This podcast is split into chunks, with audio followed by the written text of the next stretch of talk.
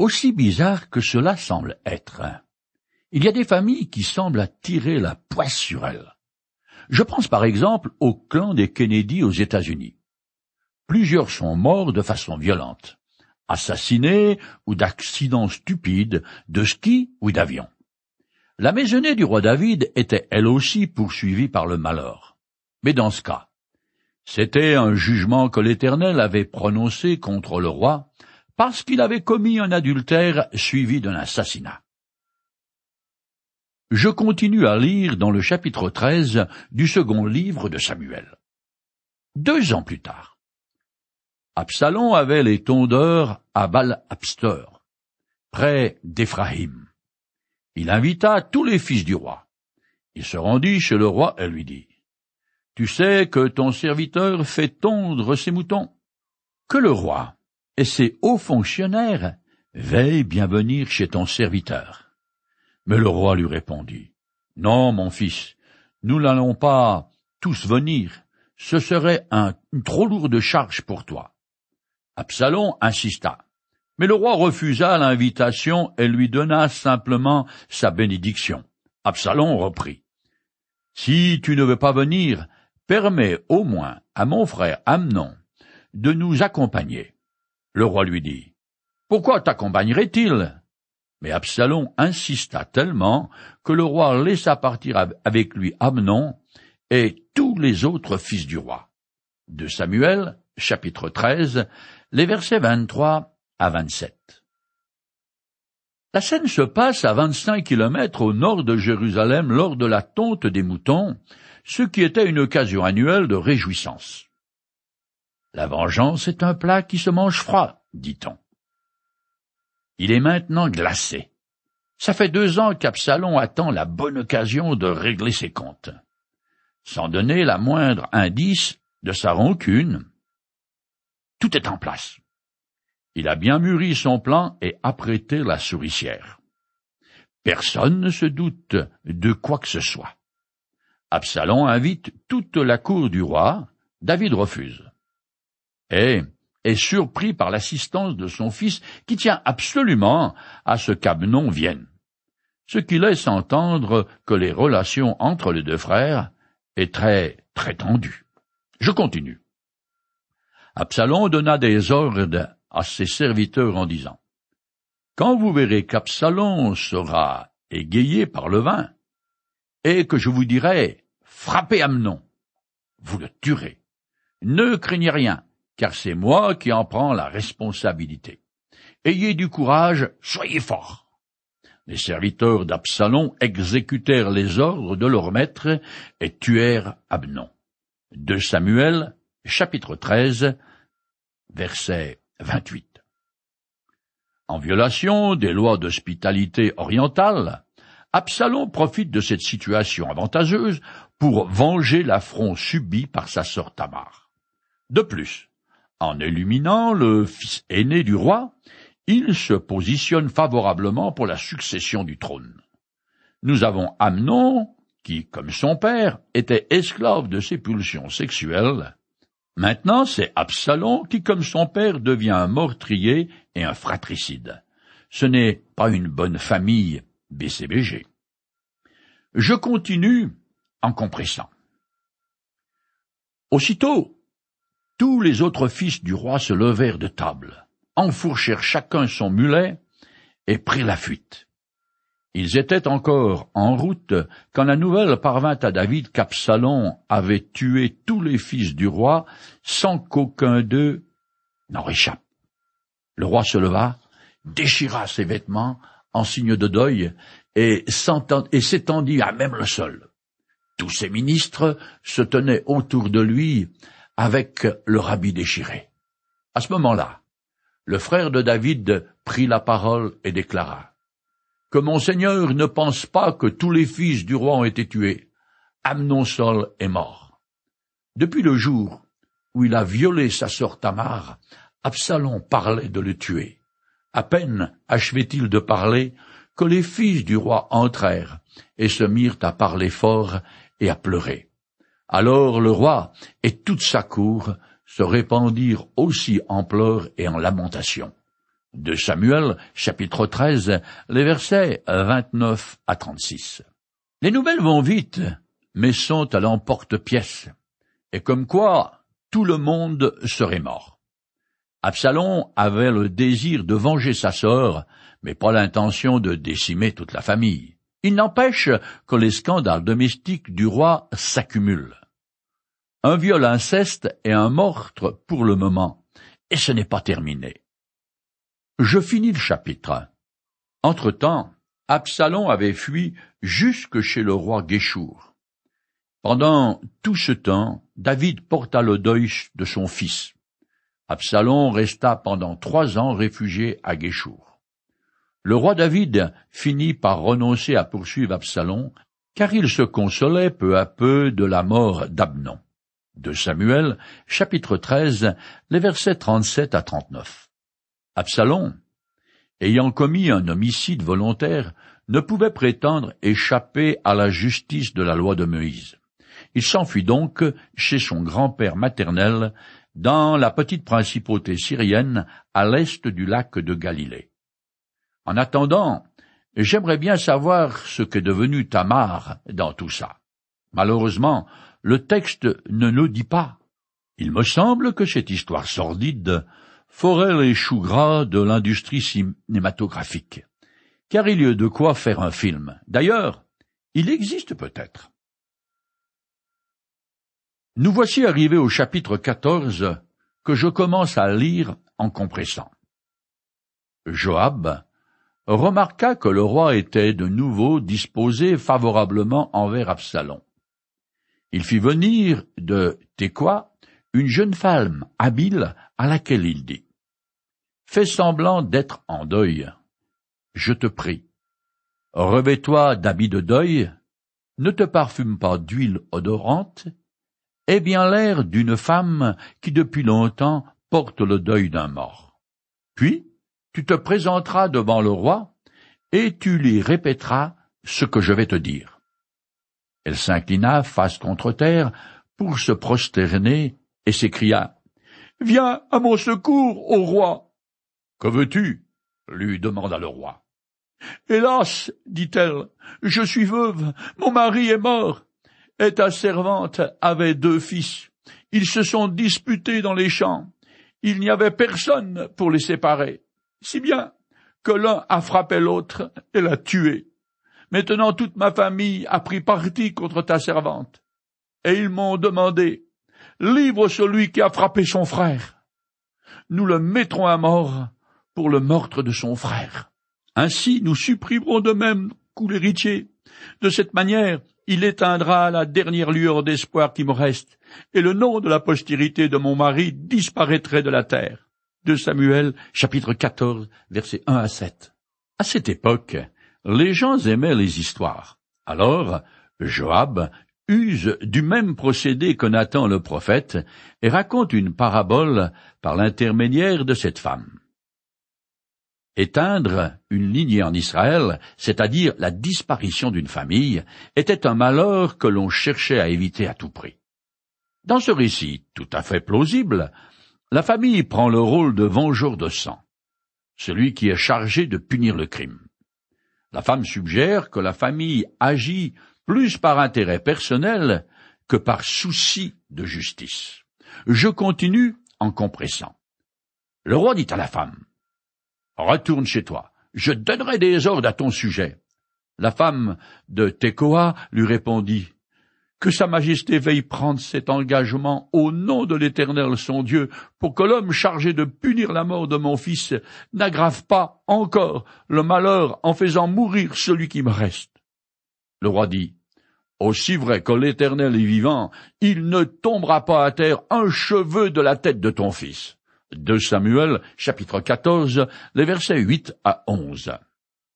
La femme demande au roi de s'occuper de l'application de la loi pénale concernant le crime de sang, et donc de laisser le meurtre impuni pour éviter un malheur plus grand, l'extinction d'une lignée.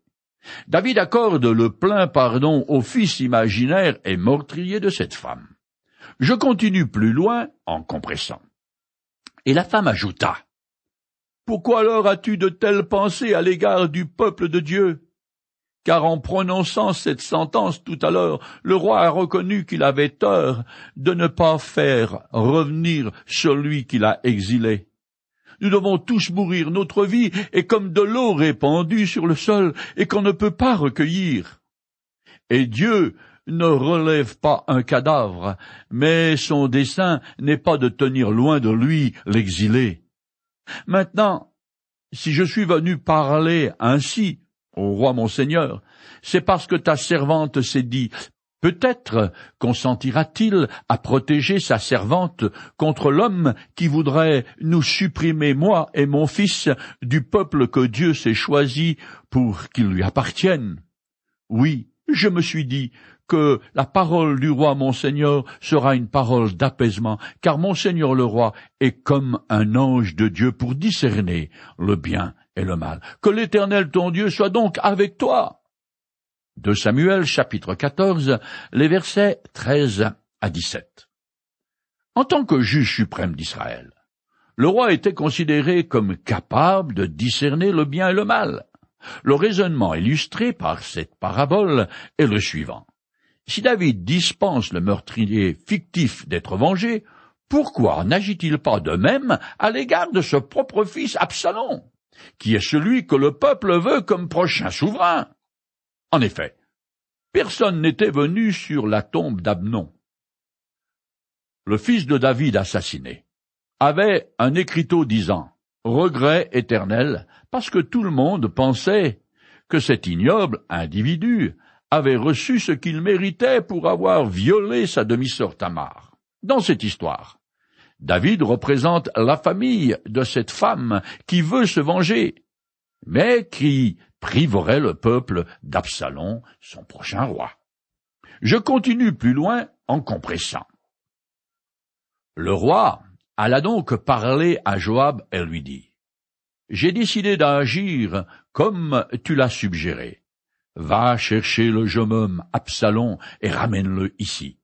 Le roi ordonna qu'il se retire dans sa maison et ne paraisse pas en sa présence. Absalom se confina donc chez lui, et il ne parut pas en présence du roi. Dans tout Israël, il n'y avait personne qui fût aussi admiré par sa beauté qu'Absalom. De la plante des pieds jusqu'au sommet de la tête, il était sans défaut. Absalom resta deux ans à Jérusalem sans paraître en présence du roi. De Samuel, chapitre 14, les versets 21 à 28. L'attitude de David est équivoque. Il permet à son fils de revenir dans le pays, mais ne lui accorde pas un pardon entier. Il ne le réhabilite pas publiquement. De plus, il avait interdit à tous ces gens d'aller le voir. Absalom était donc proscrit et en résidence surveillée en quelque sorte. Ce jeune homme était certes un mauvais garçon, mais aussi un fin politicien. Il savait comment gagner la sympathie des Israélites, très préoccupé de son apparence extérieure et de l'effet qu'elle produisait sur son entourage. Il va s'en servir pour gagner les suffrages du peuple contre son père. Je continue plus loin jusqu'à la fin du chapitre. Alors, Joab se rendit chez Absalom et lui demanda pourquoi ses serviteurs avaient mis le feu à son champ? Absalom lui répondit, Je t'avais demandé de venir et tu as refusé. Je voulais t'envoyer chez le roi pour lui demander Pourquoi m'as-tu fait revenir de chez Guéchour J'aurais mieux fait d'y rester. Maintenant je voudrais être reçu par le roi, et si je suis coupable, eh bien qu'il me fasse mourir. Joab se rendit chez le roi et lui rapporta les paroles de son fils. Alors le roi fit appeler Absalom. Celui-ci se rendit auprès de lui et se prosterna la face contre terre devant lui, et le roi l'embrassa. De Samuel chapitre 14, les versets 31 à 33. Absalom demande soit le plein pardon avec réhabilitation complète, soit la mort forçant la main de son père en exigeant qu'il adopte une attitude claire à son égard.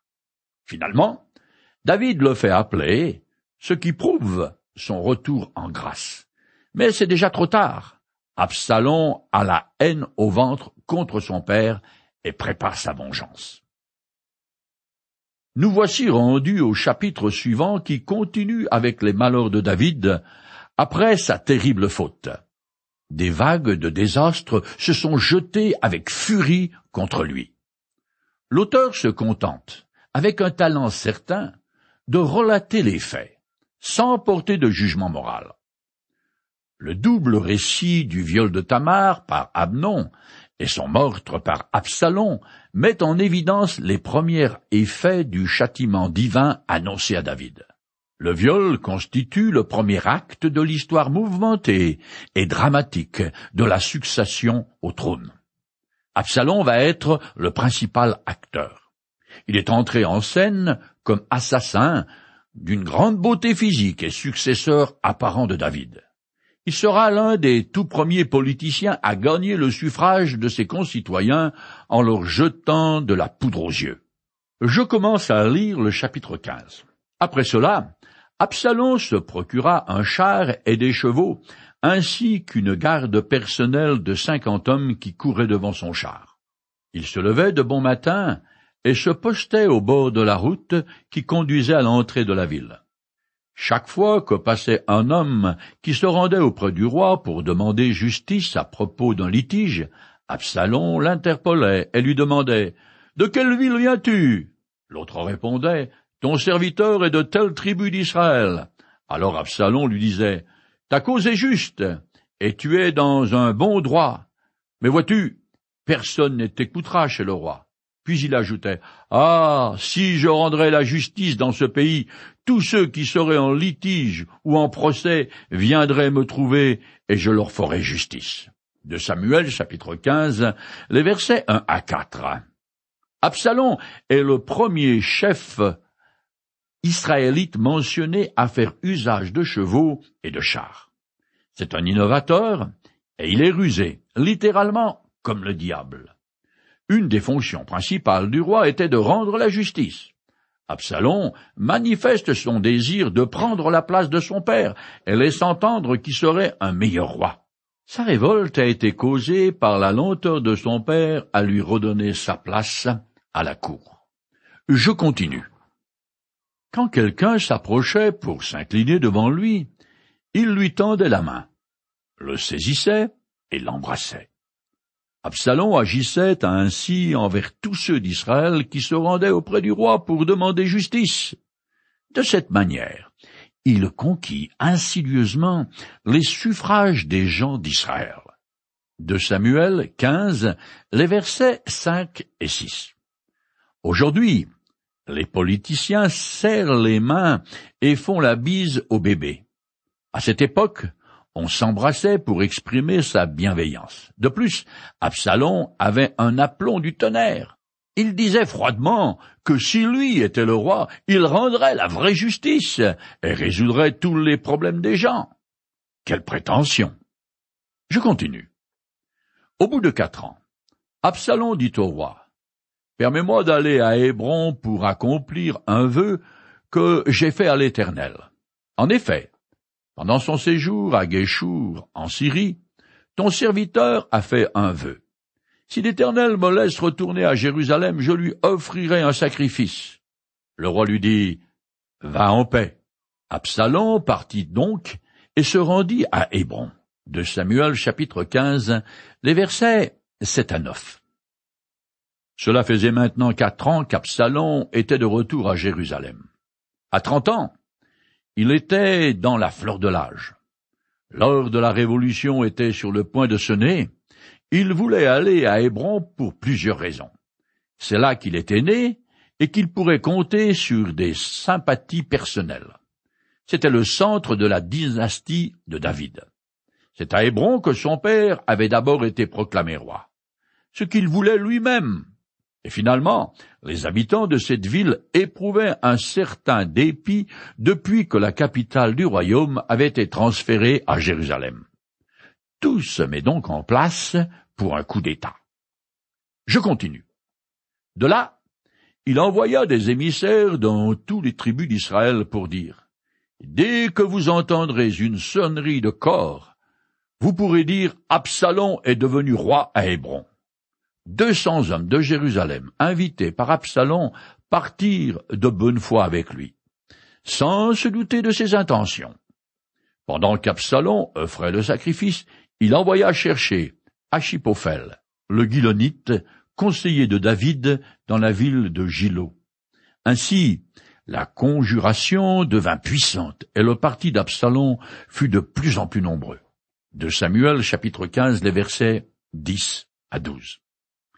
Achipophel était un ami de confiance de David, mais aussi le grand-père de Bethsheba la femme d'Uri le Hittite que David s'est envoyée un soir d'été alors que son mari était à la guerre. Il a certainement rejoint Absalom pour se venger de la façon dont le roi avait traité sa petite fille et de l'assassinat de son mari, Uri le Hittite. La sonnerie du corps faisait partie du rituel d'intronisation royale. Mais beaucoup de gens n'étaient que spectateurs d'un événement qu'ils ne comprenaient pas.